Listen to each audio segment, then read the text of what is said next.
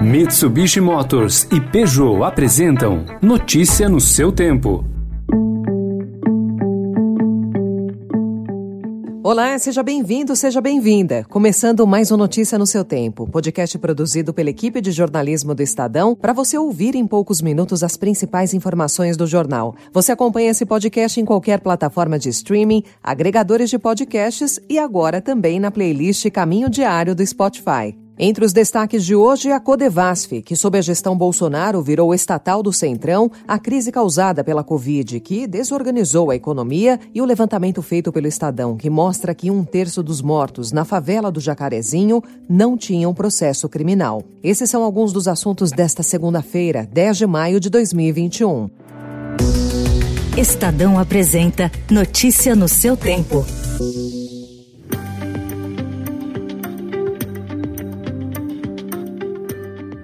O esquema do presidente Jair Bolsonaro para controlar o Congresso foi além da criação de um orçamento secreto de 3 bilhões de reais, como revelou o Estadão. Ele também expandiu e turbinou a Companhia de Desenvolvimento dos Vales do São Francisco e do Parnaíba, a Codevasf. É uma estatal loteada pelo Centrão, que vai aplicar cerca de um terço desses recursos por imposição dos políticos que a controlam. Ontem, o Estadão informou que parte dos recursos das emendas vai para a compra de tratores e equipamentos agrícolas agrícolas com preços superfaturados. Criada em 1974 para atender 504 cidades, a estatal hoje abrange 2.675 municípios em 15 estados, além do Distrito Federal, sendo que mil deles foram incluídos por Bolsonaro. E parlamentares e especialistas em orçamento público avaliaram como gravíssimo e comparável a escândalos como anões do orçamento e mensalão o esquema montado pelo presidente Jair Bolsonaro para aumentar a sua base de apoio no Congresso, utilizando um orçamento paralelo de 3 bilhões de reais, operado de forma sigilosa até mesmo dos órgãos de controle. Parlamentares da oposição vão pedir que Ministério Público Federal e Tribunal de Contas da União investiguem o caso.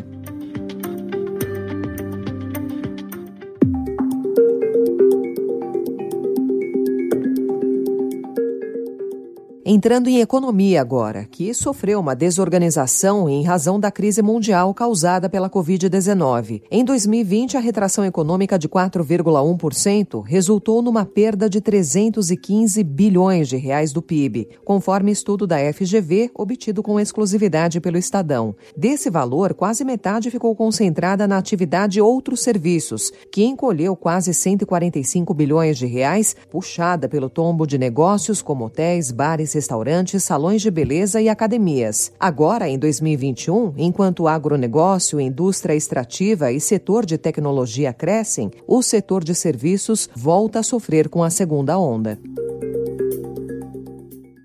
Notícia no seu tempo. As principais notícias do dia no jornal O Estado de São Paulo. E em 20 segundos, as promessas não cumpridas da Fiocruz e o lançamento de duas biografias de Lina Bobardi. Desbravar um terreno difícil, apreciar paisagens ou encontrar novos destinos. Não importa o destino que for explorar, a Mitsubishi Motors tem um 4x4 para acompanhar qualquer aventura. Conheça os modelos em mitsubishimotors.com.br.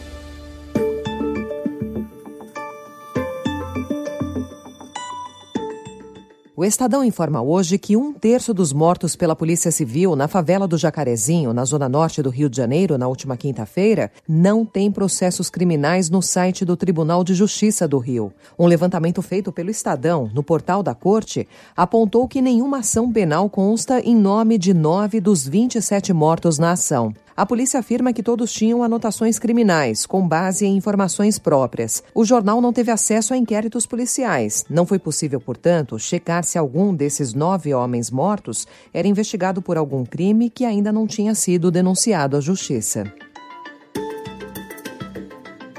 O Estadão também traz hoje uma matéria que mostra o descumprimento de promessas da Fiocruz. A iniciativa, assim, não apenas garante que teremos o produto à disposição, mas nos dará autonomia na produção. Detendo a tecnologia, estaremos eliminando também as margens de lucro exorbitantes aplicadas durante a pandemia. Em junho do ano passado, quando Elcio Franco, secretário executivo do Ministério da Saúde, anunciou esse acordo para produzir no país a vacina Oxford AstraZeneca, era difícil imaginar que a Fiocruz, que ao longo de seus 120 anos de existência construiu uma reputação irretocável no Brasil e no exterior, iria se tornar alvo de críticas generalizadas por causa de atrasos em série na entrega do imunizante e de previsões fantasiosas feitas por seus dirigentes. De acordo com números do Ministério da Saúde, das mais de 46 milhões de doses contra a Covid já aplicadas em todo o Brasil até 6 de maio, incluindo a primeira e a segunda doses, só 11 milhões, o equivalente a 24% do total, foram do imunizante produzido pela Fundação Oswaldo Cruz. O restante foi da Coronavac. Se descontadas as doses importadas da Índia, o saldo cai para 15,3%. Procurada, a presidente da Fiocruz, Nízia Trindade Lima, não quis se pronunciar, mas nos últimos meses a Fiocruz e seus dirigentes apresentaram diferentes explicações, como a complexidade da missão, dificuldades burocráticas e também a quebra de uma máquina. Um destaque internacional agora. Nos últimos anos, o primeiro-ministro húngaro Viktor Orbán enfraqueceu o judiciário, cerceou o trabalho da imprensa e impôs uma série de retrocessos nos direitos civis. O ensino superior é o mais recente alvo dele. Uma legislação aprovada no final de abril transfere a gestão das universidades para fundações privadas. É uma medida que afeta 70% dos alunos da Hungria. O objetivo oficial é dar mais autonomia aos centros de educação superior para que eles não sejam afetados por mudanças no poder executivo. Para opositores, porém, trata-se de uma tentativa de controle ideológico.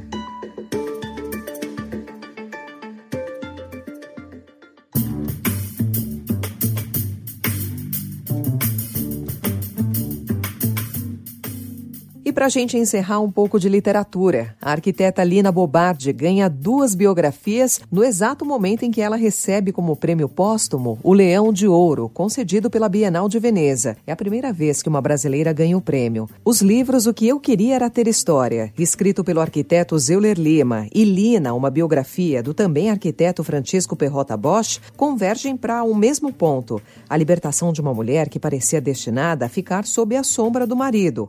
Pietro Maria Bardi, criador e diretor do MASP. Então, ponto final dessa edição do Notícia no seu tempo, com a apresentação e roteiro de Alessandra Romano, produção e finalização de Felipe Caldo. O editor de núcleo de áudio é Emanuel Bonfim. Próxima edição a partir das 4 horas da tarde. Obrigada pela sua companhia e até já. Você ouviu Notícia no seu tempo. Notícia no seu tempo. Oferecimento: Mitsubishi Motors e Peugeot.